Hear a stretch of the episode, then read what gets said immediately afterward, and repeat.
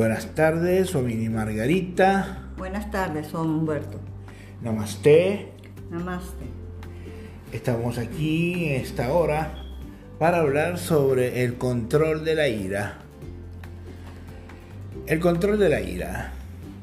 ¿Cómo podemos hacer esa energía o químicos del cuerpo que nos llevan a explotar de un momento a otro sin sentido o con sentido o de una manera sin control alguno. Hay personas que tienen problemas con la ira. ¿Cómo podemos llevar y ayudar a estas personas que tienen problemas con la ira?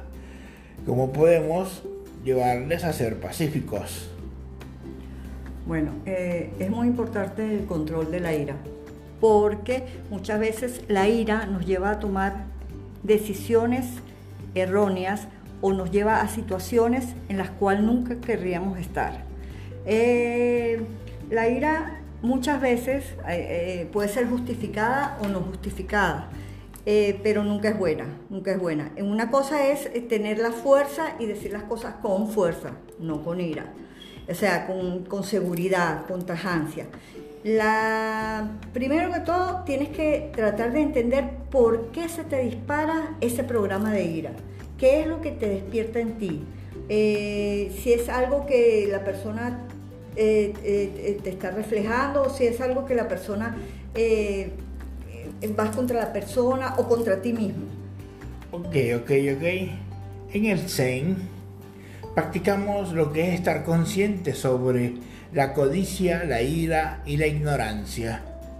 Estos tres venenos que estudió Bodhidharma durante nueve años en meditación, hace 500 años atrás, Bodhidharma estudiaba sobre el control de la ira y le decía o les dio un mandato a los practicantes del Zen de que erradicaran la codicia, la ira y la ignorancia.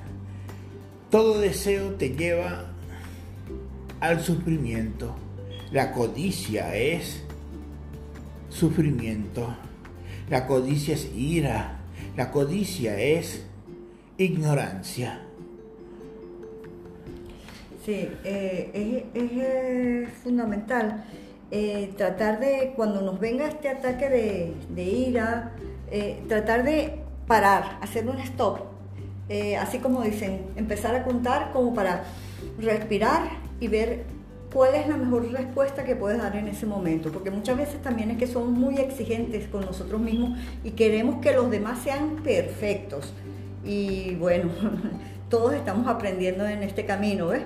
Entonces, eh, eh, también tenemos que aprender a nosotros no ser tan rígidos con nosotros mismos para también ser más eh, blandos, más aceptar más cosas sin que nos pisoteen ni nos, nos traten mal ni dejarnos tratar mal, porque esa no es la idea. O sea, es una forma, como tú dices, Suamini Margarita, debemos de soltar, sujetarnos como sujetarnos a nosotros mismos y no dejarnos llevar por nuestro carácter de baja frecuencia y también permitirnos tener otras emociones, otros sentimientos como lo que son la compasión, que nos lleva a la paz, la compasión, porque la verdadera felicidad no es el placer,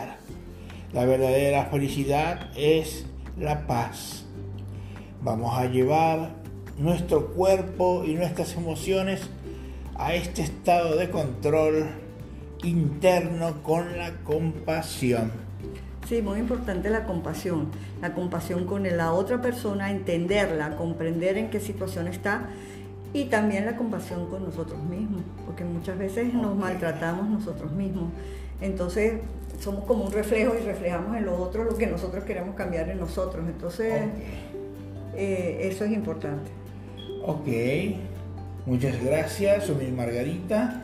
Muchas gracias, Juan Humberto. Para las personas que quisiesen tener consulta con alguno de nosotros, Eh, puede llamarnos a los teléfonos